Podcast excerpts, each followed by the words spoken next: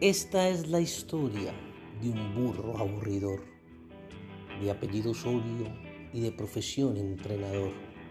Estaba obsesionado con eso de la rotación.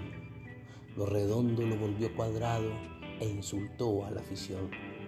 El equipo no sumaba y nunca sumó. Quedando eliminado, el año terminó. Y este otro que viene, ¿cuál será la situación? Hay mucha teoría, pero muy poca acción. No hay fútbol en la cancha y se insulta a la afición. Esta es la historia del burrito entrenador.